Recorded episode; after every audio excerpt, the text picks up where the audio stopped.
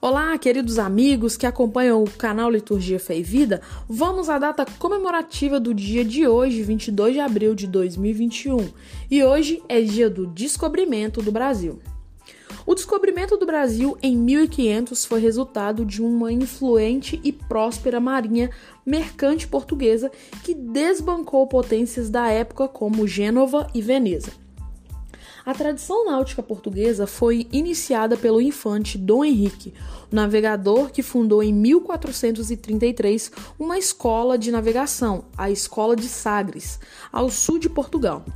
Nela, ele reuniu os melhores geógrafos, cartógrafos, cientistas e navegadores.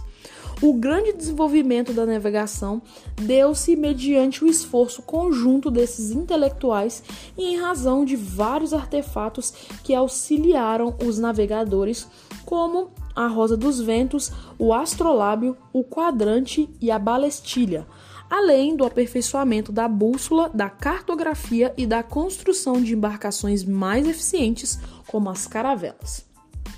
O maior rival de Portugal era a Espanha, que também fundara escolas de navegação, lançando-se ao Atlântico em busca de novas rotas comerciais para a Índia, onde florescia o comércio de especiarias, joias, porcelanas e tecidos finos. Nessa época, a cidade de Constantinopla, hoje Istambul, era a principal rota comercial via Mediterrâneo.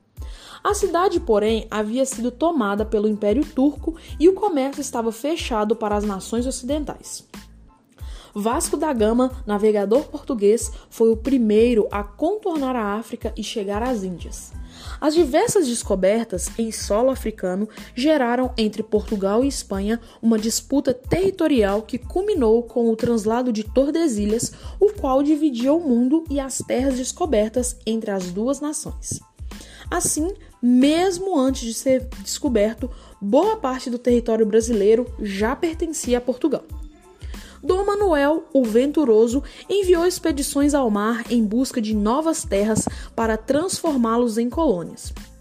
No dia 22 de abril de 1500, um marinheiro português avistou a densa mata litorânea de uma terra inexplorada.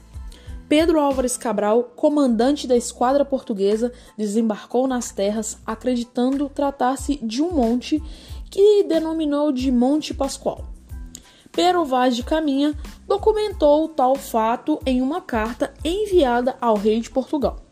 Era o primeiro registro da terra que foi chamada Ilha de Vera Cruz, Terra de Santa Cruz e finalmente Brasil. Hoje também é o Dia Internacional do Planeta Terra e Dia Mundial de Oração pelas Vocações.